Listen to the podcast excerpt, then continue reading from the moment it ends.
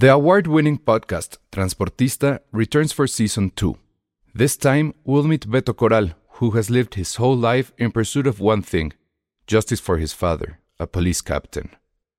Captain Coral was mysteriously murdered shortly after leading the search block that captured and killed notorious drug lord Pablo Escobar. Listen to Transportista Who Killed Captain Coral? Available on the iHeartRadio app, Apple Podcasts, or wherever you listen to your podcasts.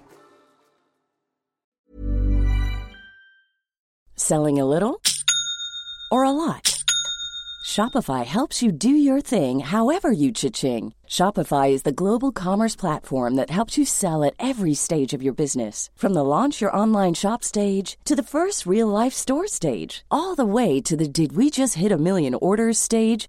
Shopify is there to help you grow. Shopify helps you turn browsers into buyers with the internet's best converting checkout. 36% better on average compared to other leading commerce platforms because businesses that grow grow with Shopify. Get a $1 per month trial period at shopify.com/work. shopify.com/work. Escuchas, escuchas un podcast de Dixo. Escuchas Film Seria con El Salón Rojo, Josué Corro y Penny Oliva. Por Dixo, Dixo, la productora de podcast más importante en habla hispana. Hola a todos, bienvenidos a Filmsteria, el único podcast de cine que parece que hace un trío cada vez que hace el podcast en el coche, porque una, nos vinimos al lugar más... Hijo, suena horrible, al lugar, al rincón más oscurito de cierta plaza en el estacionamiento. Eh, afortunadamente aún estamos empezando, no se ha empañado los vidrios a la Titanic y estamos rogando que no venga un policía y le pregunta a Penny si todo está bien. ¿Todo está bien, Penny? Todo está perfecto. Muy Penny, bien. si tuvieras que hacer un trío con alguien de la farándula, ¿quién sería? ¿Alguien de la farándula mexicana? De donde quieras. Eh, ay, ah, Diego Luna es de la farándula. Diego, nice. Eh, Diego, Y Gael y tú vas a querer ser Maribel Verdún, ¿no? ¿quién no quería ser? Ah, bueno, es que estaban muy chiquitos ellos, sí, no, ahora son unos, los veo como unos niños, en y tu mamá también. Pero sí, Gael podría ser, nada más porque ellos se llevan bien y siento que la comunicación sería buena. O sea, Penny, tienes a Tom Hardy en el universo, a Brad Pitt, a George Clooney, a Ryan Gosling. Y que escoges a Diego Luna y a Gael, habla muy bien de ti. Habla- es muy coherente con sus ponchos. No, es que, ¿sabes qué? Ah, me enseñaron que tus metas deben ser realistas. O sea, eso es- esto se ve cercano, se ve cercano. Ju- justo una de las consignas del 68 es seamos realistas, pidamos lo imposible. Ah, ahí está. Ah, digamos lo imposible. Sí, sí era así, ¿no? ¿O No, no? Es, es que sabes que no me siento atraída hacia Tom Hardy y con esta película menos. Ah, bueno, porque todo el punto es que estamos haciendo esto porque justo acabamos de salir de ver Venom, la película que nadie pidió, que según yo nadie estaba emocionado por ver, pero que acabamos de estar en una sala llena de gente virgen, eh, de- del gremio, de lo peor del gremio creo, que se reía de todo. es que es que creo que el problema, si hubieran sido risas, creo que las hubiera aguantado más. No, es que cualquier cosita que sales, ¡oh! ¡Ah! ¡Ah! O sea, Qué bien lo actúas, Penny. pero son cosas así raras, o sea, Que no, Raras, amigos. que no entendemos por qué no hablamos virgen. No, y, y yo la verdad, sí me di cuenta. Yo sí, ¿Tú sí hablas virgen? yo sí apliqué, yo sí apliqué un oh dos veces en la película porque sale un perrito. Ah, sí, yo también. Y Yo creo que ese es válido porque yo a mí también me pasó, a mí también me pasó ahí y sí me reí un par de veces porque hay algunas bromas Par de ñoños. así. Oye, el perrito lo hace muy bien, o sea, siento que es más, siento que es el que mejor actúa de la película, o sea, Oye, sí, qué horror con Michelle Williams, ¿no? no, y es que aparte lo- los actores que están ahí es Riz Ahmed, el gran Riz Ahmed, Michelle Williams y Tom Hardy que es muy bueno y no das, o sea, no das un peso por ninguno en esta película. Ah, yo Tom Hardy lo medio entendí. Sí, O sea, es- lees el papel, lees el papel y dices hay un reto ahí, porque él solito sin nada tiene que pelearse consigo mismo, etcétera. Sí tiene ahí un poco de comedia física, que, que lo hace Ajá. bien, pero creo que es culpa del guion. O sea, creo que el guion no deja a ninguno actuar. Ahorita mis neuronas están medio muertas por lo de la película, pero ¿en qué otra, en qué otra cinta pasaba eso de que había un güey que le escu- escuchaba una voz o como su alter ego y que lo hacía como conquistar chicas y ser más seguro. O sea, probablemente sé que hay varias, pero no, porque veía la película y decía, ¿qué otra pinche película es, esta? Acaba, acaba de estrenarse esta que les comenté, nada más que no me acuerdo cómo se llama, Upgrade. Ay, no la he visto. Y es exactamente, es exactamente, ah, pues por tontos. Es, es exactamente lo mismo. O sea, el tipo trae en la cabeza una computadora que le está hablando y que pasa igual. O sea, la computadora hace que él se pare, que pelee cabrón, et- etcétera. Es lo mismito.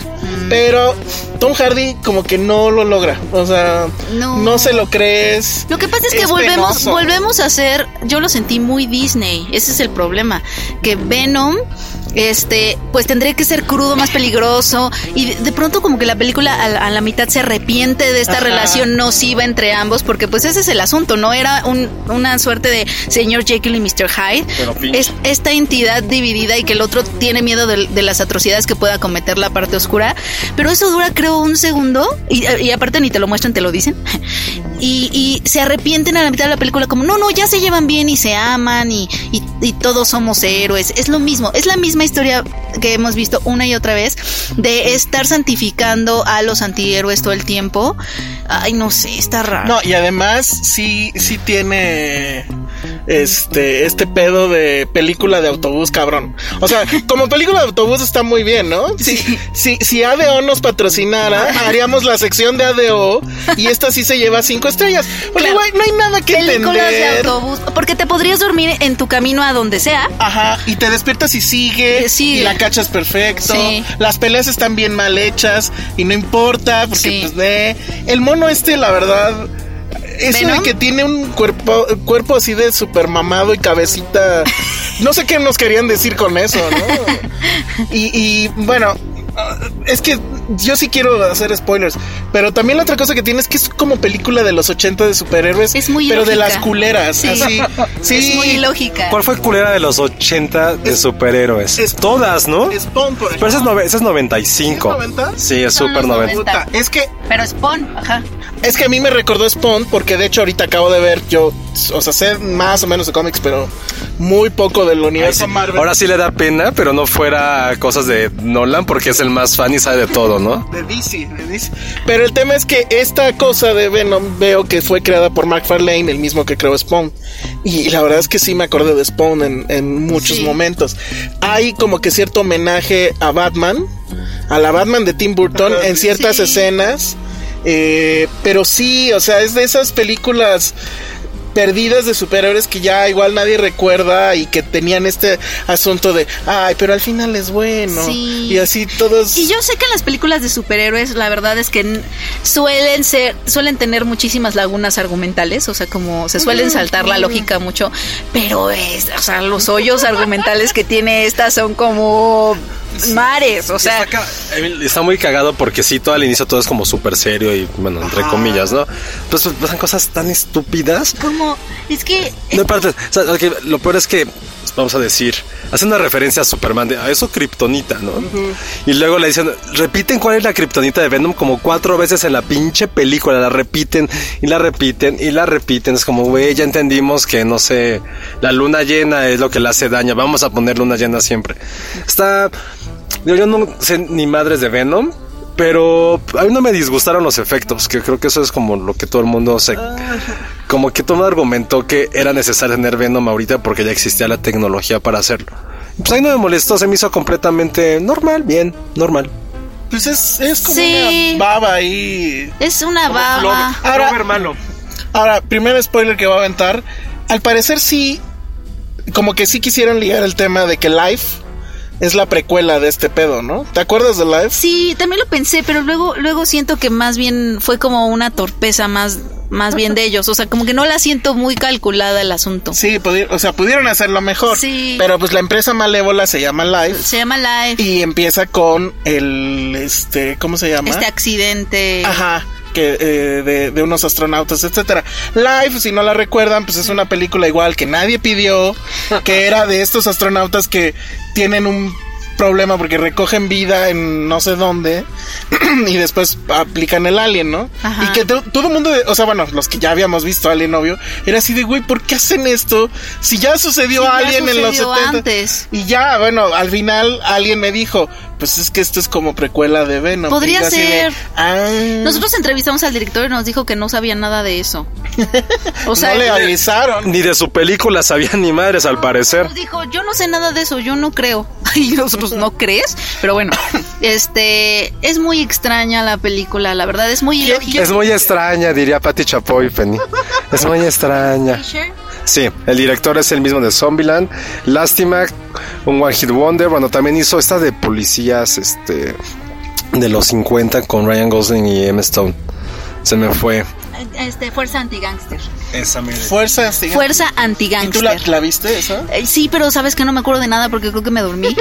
Pero Ahora, tenía razón, bueno, ahorita que estábamos con Arthur, este, Arthur de Premier, que decía, bueno, pero no me aburrí. Y pues sí, o sea, igual yo tampoco me aburrí tanto. no, no se aburrió porque nos la pasamos riéndonos él y yo toda la película. O sea, del, tanto de un poco de lo ilógico que estábamos viendo, o sea, estas escenas ilógicas en donde mueren 500 policías y a nadie le importa y se van, o, o que se supone que los simbiontes no, o sea, si no eres compatible con los simbiontes te matan y todo el mundo usó al- a, a Venom así como, digo, sin Como decir puta. spoilers, pero, ajá, o sea, todo el mundo agarró al simbionte y lo usa y es como de, pero, pero ¿por qué no los mata a ellos si se supone que el único que es compatible con, pero les valió a los guionistas, les valió, ellos necesitaban eso. Y es así como espera, hoy viene a Venom mujer. Ah, sí. La Venom mujer es como hija de tu anjado güey madre gatúbela. No, no, mal, mal. Pero eh, se divirtió por eso porque nos estábamos riendo de los Del "Uh, gremio. Ah, uh, ah". acuerdas de alguno? Es que yo sí escuché un chorro, pero entre Sí, las dos escenas, la, la escena post créditos fue así. Este. Ah, como si hubieran visto por primera vez unos senos. Pero si no fueran en internet, comprados o de chicas de hentai. No sé. Sí. Y hay una mención ahí a algo del universo de DC. Y, la Ya gente lo también. dijeron, ah, la kriptonita, ah, la sí. kriptonita. En algún momento alguien gente dice: de, Es tu kriptonita. Oh, O sea, ahí sí es como si alguien se hubiera sacado una uh. chichi. Y yo, Dios mío. Ay, para mí fue como, ah, ok. Pues sí, eso es una tontería, pero si es así de, oigan, gente del gremio, ya tengan Pero sexo. yo no creo que sean Acérquense a las mujeres. O si les gustan los hombres, acérquense a los hombres. Pero tiene razón, pero yo tampoco creo. La gente que estaba atrás de nosotros, yo porque pues estaba, no estaba aburrido, pero como no entiendo, y Tom Hardy no me cayó bien como en sus, todas sus demás películas, si los escuchaba y si era así, como eh, los nerds de los Simpsons que iban a Homero a pasar la universidad, pero con micropene. Señor Simpson, señor Simpson. Pero como, como con micropene esos chicos, porque todo criticaban, todos se emocionaban. Ya, ya ves, ya ves, pero aparte hablaban así, eres como, ya ves, ya ves, te dije, te dije que iba a pasar esto, ve la diferencia. Yo sí de verga, güey. No, no, no, calmen. No, por eso yo siento que no eran medios. Yo creo que eran, son de eran, eran. eran fans. No, no, sí son medios. Pero. ¿de dónde son? Jamás Pues, los había visto en la vida. De, de supercomics.com. Punto net. Ajá, o de punto .net. Nunca los había o visto. de rock. Ah, no, perdón. este, Dios bueno. mío. Sí, bueno, sí, amigos, si la van a ir a ver, puede que se encuentren con esas Y personas. seguramente algunos eran influencers acá de, de cómics y mío. así, sí. Temo, temo mucho decírtelo, Penny. Ay, Dios mío, no, es que no. Oigan, solo por eso vamos a spoilerear las escenas extras. Ya me acordé qué película decía de lo del, de una de Michael Cera, que tiene como un alter ego que tiene bigotito. Y que le dice, ah, sí, claro. dice, conquista a la chica, haz la tuya. No me acuerdo cómo se llama. Sí, Pero ese ya, es súper reciente. sí, No, sí, no sé, como más de 10 años. Sí, Sí, ya, ya, ya. Después de Juno. Sí, nadie la peló tampoco. No. Puede Bueno, ser. y en algún momento pues era como... ¿Cómo se llamaba la película esta que llevan al muerto ahí a todos lados? Weekend at Bernie's. Este- Weekend sí, at Bernie's. Weekend at Era un poco Weekend at Bernie's Sí. también. Está muy mal. O sea, si esto lo hubiéramos visto, pues sí, en los 80, 90 principios, te hubieras dicho, ay, órale. Pero ya ahorita sí es súper... O sea, es una película vieja. O sea, se siente... Se siente De viejita. muchos años de... Estos güeyes no vieron a Nolan, no vieron al... Digo, no vieron al universo Marvel. No, no, No, no. han visto lo mismo que ha hecho Sony con... Con quién? Spider-Man. Con Spider-Man incluso. Y bueno, y... Y nada más como comentario, quiero decir a todas nuestras fans, mujeres, que todos los reporteros de cine somos como Tom Hardy. Igualitos a él. El mismo cuerpo, misma tenacidad. Somos muy Tom Hardy. Todo, todo el equipo Filmsteria, por lo menos. O sea, Tom Hardy podría estar aquí, podría estar aquí platicando con nosotros en el coche, sin ninguna bronca. e- e igual de torpes son así, igualitos también. Pero fíjate que en eso sí me gustó. O sea, su pedo de ay, soy torpe.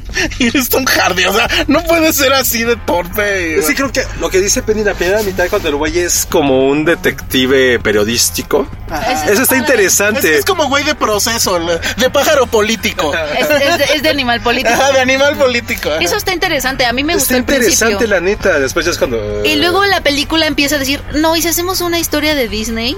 Ah, sí, porque hay una parte en que dice Venom, ah, si no haces lo que yo te digo y te vuelves bueno, eh, te vas a convertir en el estiércol de la ciudad. O sea, dicen la palabra turd que en inglés es como estiércol. No dicen shed, no dicen nada tan fuerte porque se ve que está bien infantil el pedo. Sí. El problema creo que hay dos escenas que para niños no van a estar tan padres y están medio fuertes. Sí, sí, están. Una involucra a un pordiosero Sí. y hay un Venom chiquito que sí- esa escena está bastante fuerte, pero un niño me hubiera traumado, la neta. Y el, y el perrito seguramente también.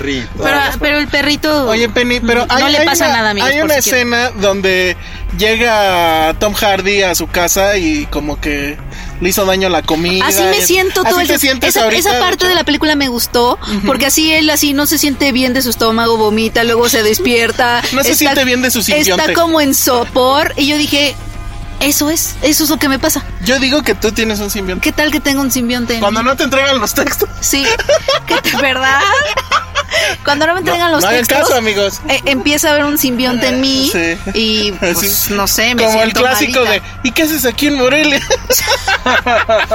no vamos a decir, pero saludos. Yo creo que si yo tuviera un Venom dentro de mí, sería el ese güey que es como medio torpe cursi que le dice, vas a recuperarla. Ándale, ándale, regresa con tu ex. Ese sería mi Venom. Mi Venom, mi Venom sería como el enfermo. Como no te preocupes, cómete esa pizza. Cómetela, nos va a hacer bien. Ese sería mi Venom. Ese- sí. Ese El es. tuyo, el ¿cuál también, también, también está el de la pizza. Ah, no sé, no sé. El de güey, no vayas a tuitear eso, no vayas a tuitear. Y verga. No les digas negros. Sí, tuitealo, no pasa nada. No Yo te cuido. Es el que te hace tuitear. Yo te cuido. Aparte hacía era Venom, ¿no? Ah, y lo mejor de, de- creo que lo más estúpido de, de todo fue la canción de Eminem, ¿no? Ah, exacto. Que era My name, o sea, como que todo rapeando, pero yo soy Venom, yo soy Venom, yo soy Venom. Eso está bien ochentas. En la de Batman contrataron a, ¿cómo se llama? Prince. A Prince para hacer lo mismo. Batman, no sé si Ajá. estaban Batman, Sí, el Bad Dance. Pero aquí es como Venom. Bueno, bueno. O sea, ¿te- ¿irá a tener éxito entre The Hood, así, en, en el Bronx y esto? No creo. No creo. Está muy, está muy fresa. Está súper fresa. Están teta. Es fresa, te- es. Sí, pero bueno. Pero pues bueno, ahí está su Venom. Ahí está su Ah. Venom. Ahí les va la Venom. Bueno, ya. Voy con Así eso le, de- cerrado. así le deberían de decir. Ahí te va la Venom. Ay, Dios mío. ¿No la verías esa Penny? No. Pero ¿qué tal si salen Gael y Diego? Y te dicen, Ahí te va. Si te dicen Gael y Diego, Penny, ahí te va la Venom. Ay, no, no, así de que no. Por vulgares. bueno, muy bien. Entonces, esa fue nuestra bonita reseña de Venom. Y vamos a otra cosa.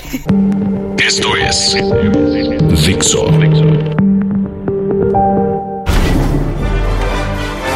Estamos de regreso aquí en Filmsteria.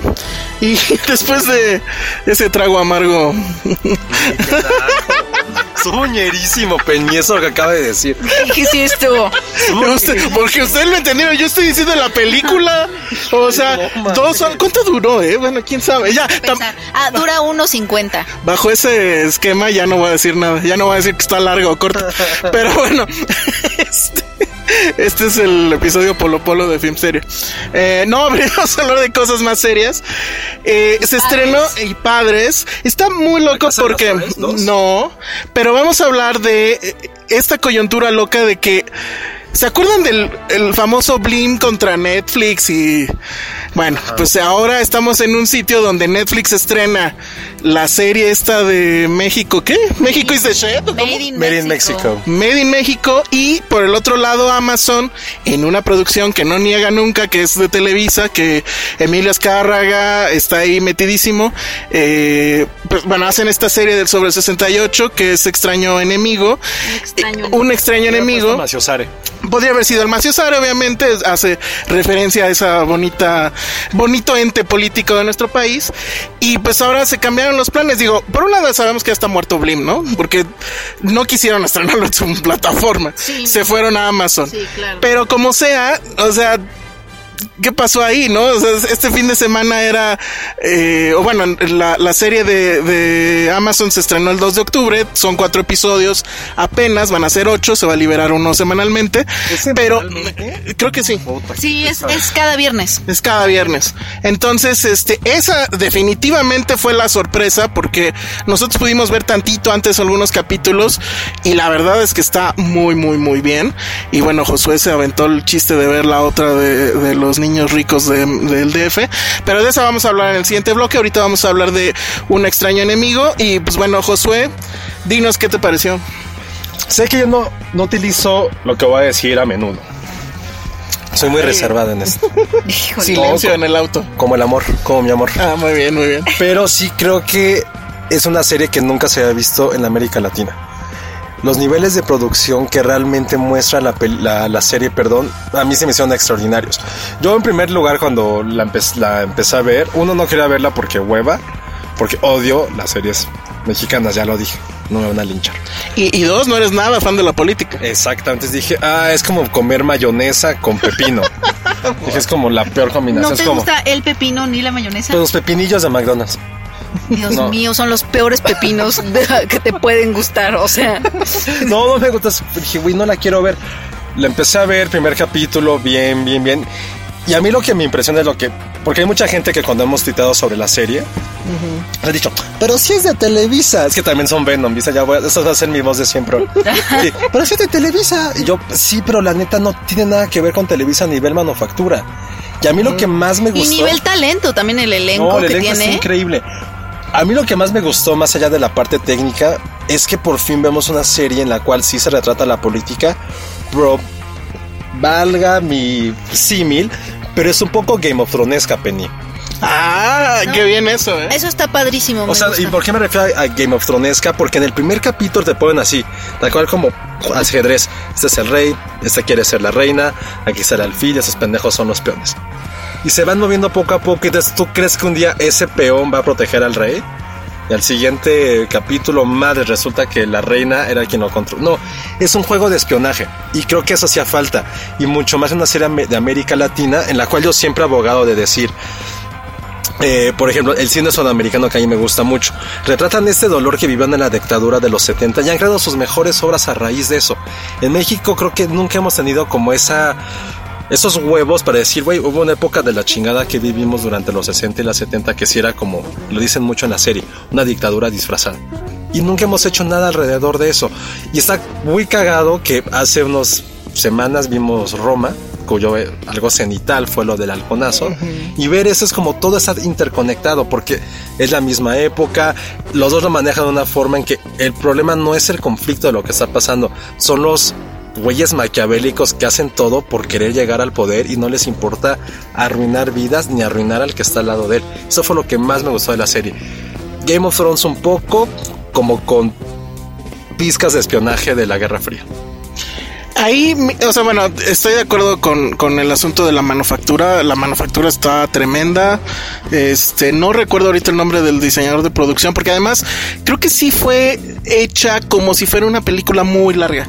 O sea, e, está dirigiendo eh, Gabriel Ripstein, eh, hijo de papá Ripstein, 600 eh, millas, este, su película, su ópera prima, y creo que había hecho algo de televisión. no, no, no, no, no. Y en esta, pues, este la verdad es que lo hace muy bien. Primer cosa que es, eh, eh, como que es lo que va a levantar, creo, polémica, y es, eh, digamos que a lo mejor en, cuando tratas de estos temas de política, pues te tienes que poner de un bando u otro. Y aquí, pues claramente hay dos el, oficialismo, o sea, la, versión oficial que es el 2 de octubre hubo una gresca. Estuvo soleado. Ajá, bueno, el estuvo soleado, que eso ahorita voy. Pero eh, bueno, hubo una, casi una gresca, murieron 20 personas entre militares y estudiantes, que eso obviamente pues nadie lo cree, pero era la versión oficial. Y la otra es este romanticismo tremendo de los estudiantes como mártires, etcétera. La serie lo que hace es justo irse por otro lado, una tercera vía, donde muestra al gobierno como este ente efectivamente maquiavélico, sobre todo en la figura de Gutiérrez Barrios, que está cambiado el nombre en la serie, le ponen Barrientos, creo que se llama, que es el personaje de, perdón, Jiménez Cacho que además físicamente se parecen, o sea, son casi idénticos. Pero aparte es chistoso porque otra vez están, está casado en la serie con Karina Guidi, que los acabamos de ver ah, en Los Adioses, eh, pero aquí obviamente son todos maquiavélicos, quieren el poder. Y, y, su hijo, el hijo de ambos, es el que la hacía de, de él, de joven. Pedro de Tavira. Tavira. Sí, todo queda en familia. Pero él es la figura central de, en esta narrativa que hacen no olvidemos que es ficción, o sea, está basado en hechos históricos, pero no deja de ser una ficción. Y él es la persona que a dos años ya de la sucesión presidencial, a meses o días de que se inauguren las Olimpiadas del, del 68, se da cuenta que Corona del Rosal, que era el regente de la ciudad en ese entonces, interpretado por tu amado Ay, Fernando Becerril, que tiene la cara más tierna del mundo, pero su habilidad para ser tierno, porque a veces ha tenido papeles en donde es un papá tiernísimo, pero también puede ser un... No, aquí es un hijo de puta. Sí. Eh, él, entonces Gutiérrez Barrios ve que él es el que se está quedando bien con el presidente y entonces empieza a hacer todo este asunto para tirarlo efectivamente, como dice Josué, un Game of Thrones.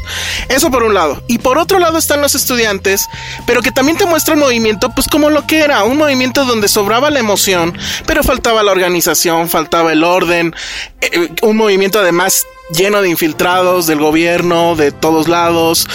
Entonces no es esta versión romántica, como si en la otra serie que hubo, no me acuerdo cómo se llamaba, de que justo el tema era una pareja de entre la UNAM y la Ibero, y ese era el centro. La, de Carlos la, película de Carlos Volado, Tlatelolco. ¿Quién, ¿Quién, salía? Eh, salía Cassandra Changrotti y no me acuerdo quién era el chico. Que de hecho creo que sale acá o no sé. Sí, justo por eso creo ah, que era, era Cristian, no, no Cristian Ferrer, sino el que salió en Cristiada también. Eh, Cristian, ahorita les digo. A mí no me parecía mala idea esa serie. Pero, o porque era un soy tu fan en el 68, ¿no? Era totalmente un soy tu fan. pero hicieron esta estupidez de que era serie, la editaron como película, la sacaron como película, entonces no tenía ni pies ni cabeza y recientemente la acaban de estrenar en el 11, pero la verdad es que así de güey, ya, o sea, vi la película, ya ni quiero ver tu serie. Acá sí hicieron la chamba, hay muchas eh, piezas, o sea, que se nota la investigación histórica en detallitos, como por ejemplo, eh, eh, hay una escena donde en, eh, en, el DF están poniendo, o sea, bueno, aquí en la ciudad todavía era DF, este, ponen botes de basura en el centro, pero los están cambiando los llenos por vacíos. Entonces, pero se ve que están pesados y dicen por qué están pesados y ahí los dejan. Bueno, es que efectivamente para los para los infiltrados ahí les dejaban los botes llenos de piedras para que ahí los agarraran a la hora de las marchas y, rompieran vidrios, etcétera. Entonces, todo ese detalle me parece muy bien. Pero me falta, me falta la imagen de Díaz Ordaz, porque sí siento que está todavía un poco hasta cuatro capítulos como que él está en el centro de, de, toda esta conspiración, pero él todavía no ha levantado la mano mucho. A mí, y eso es efectivamente a mí lo que me, ha gustado. Sí, es que creo que creo que eso es interesante porque creo que en la realidad eso pasó.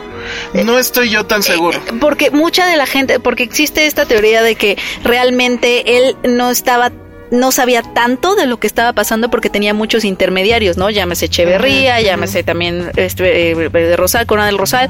O sea, como que él tenía muchos intermediarios que le decían cosas y entonces creo que él no sabía mucho de lo que pasaba. No lo estoy eximiendo para nada, pero sí Echeverría es el que tiene más la carga. Echeverría yo creo que también tiene más la carga, pero al final todo se va en el nombre de la serie, que es el extraño enemigo.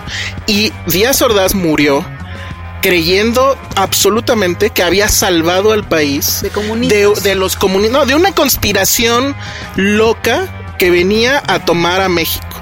Y la verdad es que Díaz Ordaz es este personaje, o sea, sabemos todos que pues queremos que sea el gran villano de la nación, por arriba de Salinas y demás. Pero digo, no, tampoco lo estoy eximiendo, pero en el fondo su problema era que él era un eh, fanático de la autoridad y del orden. Era un controlador. Exacto, así. Entonces, que unos este squinkles estuvieran marchando o haciendo un meeting o etcétera, una cosa inconcebible. O sea, que hubiera conciertos, que los jóvenes se reunieran y chuparan imposible. Entonces, esa, ese tipo de cosas, más la amenaza comunista, más que vamos a ver también en la serie, que llega en un momento la CIA, Es que lo que me gusta a mí. sí, La involucración, cómo se involucra el gobierno norteamericano. Esa es una parte fundamental del- de, cualquier obra de los 60. y- y- Es lo que más me gustó. Es esa parte, lo de Díaz Ordaz, que es realmente como el que es el autoritario, pero no sabe qué está pasando.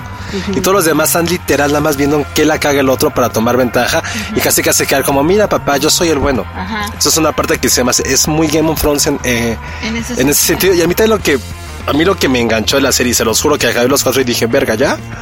Fue que acaban los primeros cuatro capítulos, unos malditos cliffhangers, que te quedas de, güey, ¡ah! ¿Qué está pasando? El del segundo capítulo es súper fuerte. Es, es así, te rompe el... co- No te lo rompe en un sentido, a para llorar, pero es como, ah, no mames. Sí. El segundo sí es, híjole. Y el primero también es muy bueno. Pero es en cada capítulo acaba de esa forma y quieres seguir viendo. Y también, también me gusta este tema de que no te presentan. O sea, la presentación de los personajes tampoco es tan grandilocuente. O sea, de repente sale Díaz Ordaz en un día normal, bueno, que estás revisando que se termina la construcción de la alberca olímpica. ¿A poco nadie, ningún fan, ningún fan dice, uh, ah, uh"? No, ningún fan de Díaz Ordaz creo que vaya a decir eso. Pero me gusta eso, que es una presentación así flat, no, no el clásico de serie. O sea, eh, me acuerdo, creo que en la de volado, te cuando entra en Díaz Ordaz a cuadro, está practicando tiro. Con una pistola en la mano y dices, ay, no, o sea, era como que súper obvio. Entonces, esa parte me gusta, pero yo sí creo que ahí va a ver, o sea, bueno, sí le reclamaría si no lo hace. Eh, o sea, ¿cómo va a mostrar Televisa que ellos también, pues, o sea, fueron parte del asunto en el sentido que también callaron o los hicieron callar? Yo no creo que eso lo vayan a tocar. Yo tampoco creo, pero estaría increíble. Ahora, esta famosa versión de que Sabludowski dijo al día siguiente es un día soleado, yo tengo entendido que eso es un mito, que eso nunca pasó. Pero también aquí en la serie sí se ve como este cuate Barrientos está, eh, eh, este, manipula a periodistas de tele, manipula a diarios completos así de tu primer plana va a ser esta y en la otra esta, porque bueno, al día siguiente está Díaz Ordaz leyendo los periódicos y viendo cómo está el desmadre de, o sea, en primera plana que los estudiantes este, atacaron no sé qué lugar y pues él pensando en que vienen las Olimpiadas y ese speech que se que da él, hay un momento en que hace como que una autorreflexión de a mí esto me lo heredaron, el tema de las Olimpiadas, yo no lo quería. Pero ya entendí que es como que la gran imagen de lo que hemos estado construyendo como pues sí como partido 40 años en el poder entonces bla bla bla. Eso es históricamente muy muy exacto porque él él era muy fan de este asunto de la austeridad republicana, que le suena. Y él decía que las Olimpiadas para él le parecían un asunto absolutamente oneroso y que a él no le gustaban, pero pues, lo tenía que hacer. Y también la parte de, de cómo retrataban, cómo se retrató a nivel visual.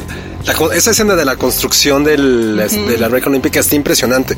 Porque Creo que se nunca, ve la alberca tal cual, pero con, empezando. creo que nunca habíamos visto eso.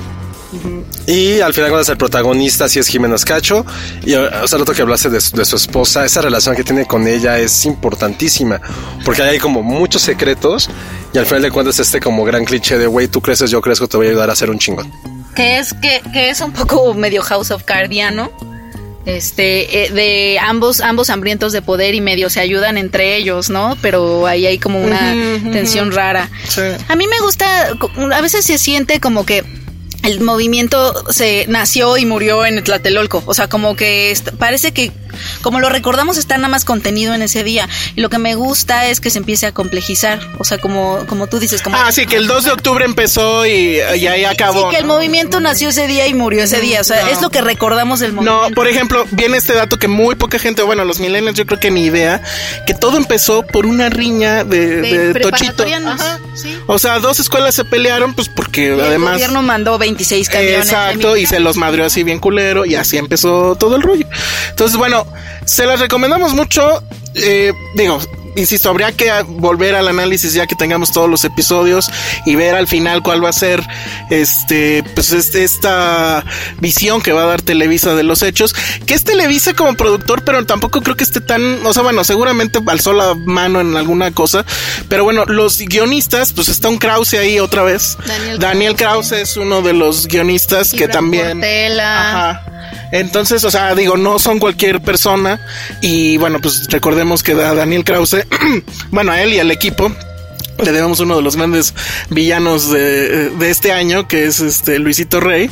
Entonces habrá que ver si, si vuelve a Barrientos o a Díaz Ordaz, otro gran villano de, de serie.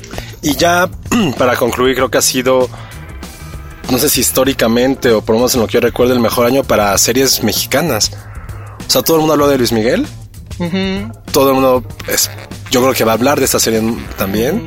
Y todo el mundo también en su momento habló de Casa de las Flores. O sea, creo que ha sido, no, creo que ha sido tres, No, un año, tiene razón, un año con tres series completamente diferentes. ¿Crees que, ¿Crees que a las florerías les haya ido bien? O sea, ¿crees que la gente haya ido a comprar flores? Sí, tú fuiste a comprar flores. Fui a ver si compraba flores, más no fui. ¿Qué va a pasar? ¿Voy a hundirme a un movimiento estudiantil ahora? Exacto, ¿qué va a pasar con esta? Si con Luis Miguel se vendió más, este, bueno, se bajaron un friego de rolas El de él. movimiento está vivo, no, es que es en serio, o sea, está, está pasando todo esto, cumple 50 años, pero pues en, a, a principios de septiembre hubo una manifestación en CEU y, o sea, sigue, sí, vi- tenemos los mismos problemas ahorita. o sea, estoy entre rojillos. tenemos los mismos problemas, o sea, Ya, Penny, deja tu pancarta. son los mismos. Bueno, vamos a otra cosa, bye. Escuchas un podcast. De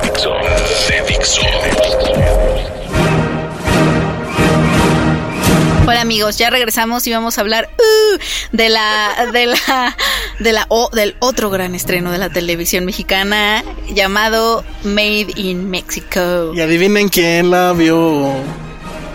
¿Quién? Puta, ¿no? Ya, Josué, no, no puedo creer que hayas visto todo. ¿Cuántos capítulos son? Ocho. O sea, igual que... O sea, veo las cosas que no.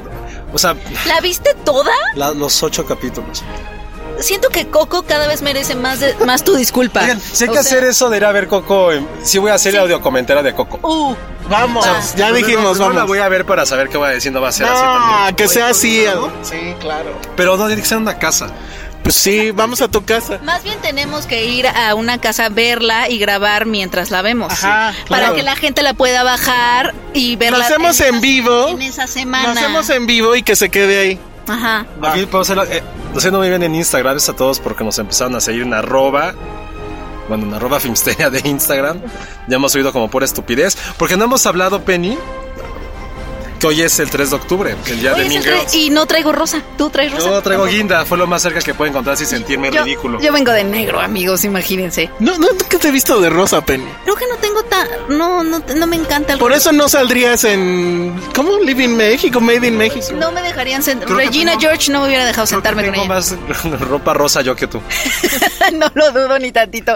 Yo soy la. Ves que Katie eh, llega un momento en que le dice a sus dos amigos, pero bueno, me pre- ¿tienen algo rosa? Y ella le dice, no. Y él, y el otro le dice, sí, tú eres, tú eres él. Yo soy Damien. sí, tú eres Damien. Y yo sé cómo se llama la otra, la Sí. que. No, la otra amiga. Ay, se me olvida siempre su nombre. Bueno, ella. Yo soy como Mero cuando... No, yo soy como Mero cuando va con su camisa rosa de que... Tú puedes ser- Sin querer. Puede ser Regina George. ¿Qué No. personaje de, de Mean Girls somos, Penny? A ver, sí, Eh, dinos, dinos. Yo creo que. Yo creo que Josué sí podría ser un plastic. ¡Pum! O sea, sí podría ser una, un, sí, podría ser Regina George, pero no hombre. Eso está fuerte. O sea, un día nos dijo que tenías que tener onda para. Ah, sí. Que para, para trabajar con él, sí, cierto. Que no nos contrataría porque no somos cool. No, no, no estamos en onda, sí. Ajá, eso nos dijo. No tenemos ondita. No tenemos ondita, por eso no nos contrataría. Toma. Totalmente. Claro que sí, sí lo dijo. Y sí siento que Y luego va y ve ocho capítulos de Made in México. Todo, todo este, concuerda. ¿verdad? ¿No? Mira, yo soy un momento muy específico de Mean Girls que les puedo decir. A ver. Yo soy el momento en que Katie se disfraza, la disfraza a su mamá en el Halloween en un disfraz espantoso y llega a la casa de sus amigos y los asusta y ellos están viendo una película. Yo soy ella. Yo soy ese momento. Yo soy ese momento. Y todos los demás súper sexys. ¿no? Sí, y ella sí, y asusta al pobre chavo y se asusta a un chavo, le se pone de frente y el chavo se cae del balcón. ¿De qué era, de qué era tu disfraz? Eh, a- m- mi disfraz, Ajá, con el que asustaste. pues yo creo que también, también, no, era una cosa como de calabaza bien rara, pero me tapaba la cara. Era muy raro, no sé qué estaba pensando mi mamá. Hay que hacer una fiesta de Halloween Filmsteria.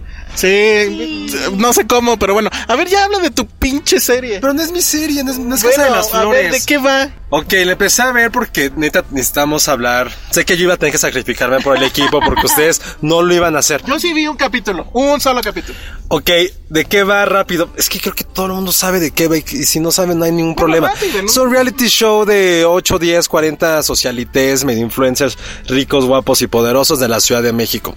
Algunos son gringos, la mayoría son, son mexicanos. ¿Dirías que inteligentes?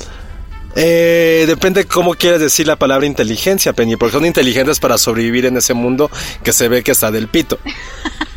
Ahora, es, es un... O astuto. Es un Jersey Shore meets las Kardashian en esa parte demasiado plástica con problemas. Lo que siento es que no puede haber problemas de decir problemas de ricos. No son problemas de ricos. O sea, creo que hay un momento de la serie en el ¿Cuáles cual son sus problemas entonces? ahorita lo platico. Es que yo, por ejemplo, el primer capítulo sí soy muy, muy, muy consciente que dije, esa es la peor mierda que he visto en mi vida. Lo peor. O sea, me está dando cáncer y ese cáncer tuvo sida y llegó a mis ojos. Eso es lo que estoy viendo. Porque presentan a los ocho personajes, pues voy a decir ocho, no, de la forma más banal y estúpida que pueda haber. Y creo que ese es el primer gran error. Hay una tipa que creo que tiene el, o sea, y, y lo tuiteé, creo que si Satanás, si esta mujer llegara al infierno, diría Satanás, verga, tu voz es tan de la chingada que quiero estar sordo. Vete que el diablo diga, güey, tu voz, o sea, porque habla así, pero súper fresca, pero gangosa. La peor voz. Y luego está sabe- ah, pero, y esta mujer es la que dice, es que, güey, yo cuando viajo al extranjero me preguntan por qué soy mexicana si soy güera. Una, dos, eh, dos, mi familia es irlandesa y habla en inglés. Y tercero, soy descendiente directa de Moctezuma. Ah, eso, eso es a lo que iba. Cuando vi eso, dije, güey, ya, adiós. Porque además está este pedo de que a todos como que se les acaba el español en algún momento y empiezan a hablar en inglés, pero, o sea, no pochear como yo, la verdad, sí lo hago, pero así de frases completas, Yo o sea, sí lo hago. de, de ma- o no, pero diálogos completos en inglés completo. Yo te O voy a decir, yo sí lo hago, ¿sabes con quién? Con una sola persona. Contigo en No, la no, no. Y- Con Ben- con no, no. Iván, director editorial del Cine Premier, él creció, él fue toda su primaria a, Ay, a igual escuela que- anglosajona. igual que otro que Entonces conozco. se le va, se le van No, las no, frases en él fue a una escuela anglosajona, yo fui en Estados Unidos. Ah, Made in México, parte 2. Ay, pues ya. Tercera temporada, no solo en Estados Unidos, fue en Manhattan. Ay, güey. No, va, Made in Filmsteria, ya háganlo, por favor. Netflix, hazlo suceder. Yo, yo Entonces- la bondojo, o sea, no, no, no. Y entonces todos los personajes se presentan así en ese primer capítulo. Ya después, y neta son inmamables, es como de, güey, es tu peor carta de presentación. Neta es como decir, hola, soy como cuando tú te presentas. Es como nuestra biografía que tenemos cada uno de nosotros cuando nos las piden. Es como, hola, soy Penny, soy maestra en arte y dirijo una revista. Y ñaña es como, güey, ¿te calmas? Ese es el problema que pasa. Pero a ver. Y eso pasa en el primer capítulo y no hay forma de que no lo odies. Me estás diciendo que en los siguientes capítulos sus problemas sí te afectaron y dijiste. No me "Pobres afectaron, güeyes". pero por ejemplo hay uno, por- hay uno en particular, un personaje que se llama Robbie, que es así también un mega heredero. No se llama Robbie. O sea, Roberto, se pues. llama Robbie. Dios mío. Se- ¿Qué y- tipo de problema tiene Robbie, Bueno, por hay, favor? hay una parte que yo sí me cagué de risa y dije, güey, este güey está muy, es muy real. El güey es un alcohólico. Pero bueno, es del bautizo de su sobrino. Así pinche bautizo que se salió en la ola, en quién, en un rancho, así, la chingada. Pero el güey es el padrino, corta las 2 de la tarde, el güey está hasta su madre de pedo tratando de ligar, tratando de ligarse a una chica, tratando de besarla, pero voy hasta no la llores, madre. Penny, no llores. No, no. Pasa, pasa. No, los violines. No, no dije, no, no, no, no, son problemas, pero fue cuando entonces de repente el güey le en el siguiente capítulo le dice a su, la cuñada, "Güey, ¿estás consciente del desmadre que hiciste borracho?" Y ese güey como en esa escena de los Simpsons que está Homero de que, "Oh, es usted un hombre muy fino." el güey dice, "Güey, me tomé dos chupes, pues normal, güey." Y así pero pasan en blanco y negro, el güey tirado en la pinche calle, casi casi, vomitándose no, no. No llores, Penny. Voy a llorar. No, a lo que voy es que el güey le pregunta, ¿por qué te pones pedo? Y el güey responde, güey, no hay ambiente y estoy aburrido, ¿por qué no voy a chupar? Cuando dije, güey, es como todos nosotros. Te, te llegó, te no. Como todos nosotros. Es como todos nosotros. ¿Qué te pasa? No, a ver, Oye, ya no hay, hay, que mandarlo a la no hay, pro, no hay problemas, o sea, no hay problemas, o sea, a lo que hay que problemas de millonarios. Lo que sí está muy cagado, y esto se me hace como raro, que todos los comentarios que había en Facebook, porque me metí para revisar o en Twitter, era como, es que me interesa ver la vida de un albañil, de un güey que guarda los zapatos. Es como, a ver, tampoco caigamos en eso. Eso fue lo que dije, güey. sí, sí. No mames, neta, verían ustedes gente que se queja. Bueno. un Los Olvidados. No, pero es que más bien. ese que- programa, a ver, espérense. Ese programa donde se ve la vida del albañil y no sé qué, existe, lleva años transmitiéndose en Es Canal 11. Cristina Pacheco. Es de Cristina Pacheco y se llama Aquí nos tocó vivir. Y ella sí se va y le entrevista al bolero y se está toda una tarde con él y bla, bla, bla, bla, bla. Está bien o mal, no lo sé.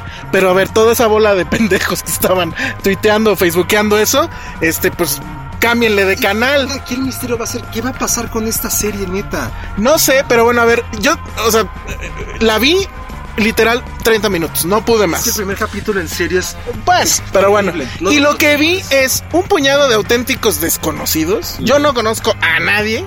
Que dicen ser figuras públicas. Que dicen estar en este círculo donde todo se sabe y todo se conoce. Who the fuck cares about his life? Para Ah, que me entiendan. Made in Mexico. Ajá. Que presumen además descendencia azteca. Que definen lo fresa como si fuera algo ajeno a ellos. Ah, luego hay una parte que dicen, güey, cada tres segundos. Pues Tienen que explicar. O sea, es un programa que hay que pensar que está hecho para los putos extranjeros. Porque hay una tipa nefasta que tiene Harvard, tiene 80 maestrías, que le habla Trump en el programa. Dice, porque quiere hacer política así. Señor Trump, nunca subestima a un mexicano, en inglés evidentemente.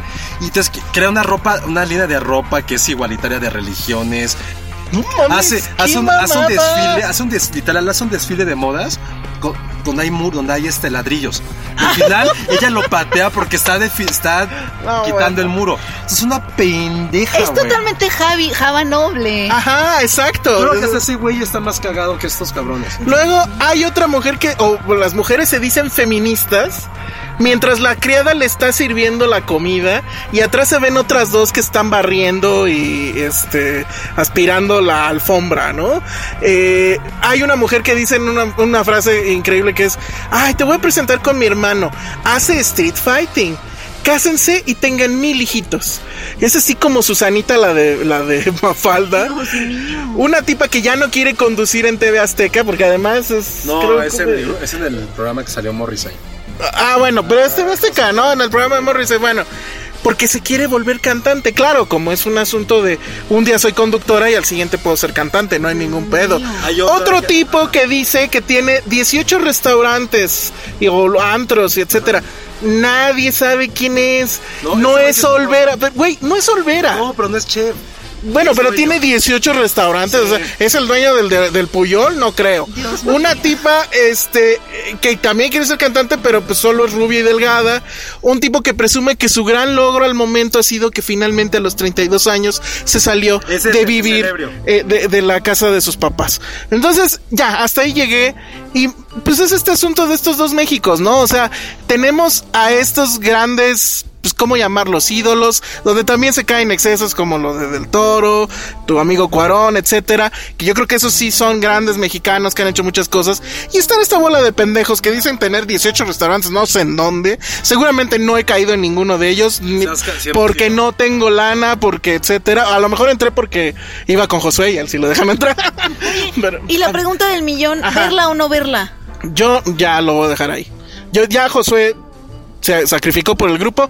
No necesitamos más mártires. Con Josué tenemos. Sí. Creo que el fenómeno es saber qué va a pasar con esto. Hay mucha gente que lo está viendo. No, amigos, ¿por qué? La vida es súper corta, ¿saben cuántos libros, cuántas películas? cuántas- No van a ver porque no les va a dar tiempo, porque le están dedicando tiempo a esto. El problema es por, o sea, lo, que se hace interesante es por qué le están viendo. Entiendo el fenómeno en esta- en- del extranjero. Es un fenómeno bien coco. A lo que voy es, hay una primera cita eh, en Xochimilco. Van en helicóptero a Teotihuacán. Van a. Polanco. Van a la Condesa. Es ese, es ese México que no existe, pero que todo el extranjero añora. Alguien de trabajo eh, también estuvo como clavado con la serie y, le- y puso a verse comentarios. Que empezó a leer de por lo menos 5 o 10 extranjeros que habían vivido en México, que al ver la serie decían, wow, es como volver a, es recordar, es vivir, amo a México. Esa, ¿Por qué lo comparo con Coco en ese sentido? Es igual, es el pinche pochito ñero que se fue a gritar. creer que esté sacando a Coco. No, es que se me hizo como esos Méxicos que no existen. Todo uno me dijo a mí, claro, es el México del pueblo, de Michoacán, del pueblito. Ok, que lo recuerda así el migrante que se fue hace dos generaciones. Bueno, esta serie está hecha para el extranjero millonario que vivió aquí y se fue y añora México. Por eso hago esa similitud. Por eso digo, ¿quién chingado le está viendo? Me puse a leer el hashtag el, el domingo todos los comentarios com- negativos eran mexicanos, eran de nosotros. Todos los positivos estaban en inglés. ¿Para quién está hecha esta serie? Para un extranjero. ¿Con qué sentido? No tengo la más remota idea. Quisiera decirle, señor Netflix, ¿qué pedo con esta serie? exacto. ¿Por qué está hecha? ¿Para qué está hecha? Esa parte en la cual esta mujer habla tanto de Trump, puede ser. También esto suce- se filmó hace un año.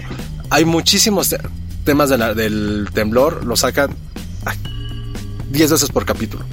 No sé, no sé la intención de, de este programa y lo que más quisiera saber es por qué lo estamos viendo. O sea, yo se los juro que sí lo vi por, por esto, por, por hablarlo Es en que, el por programa. ejemplo, una de la defensa que tiene es que es que esa gente existe, o sea, Exacto. pero es que yo no, no, el punto no es si existe o no existe, es es eh, debemos de darles el tiempo o, y un programa de televisión y hacer cosas con eso, o sea, y no O sé. sea, el punto es como que, pues que se exhiban.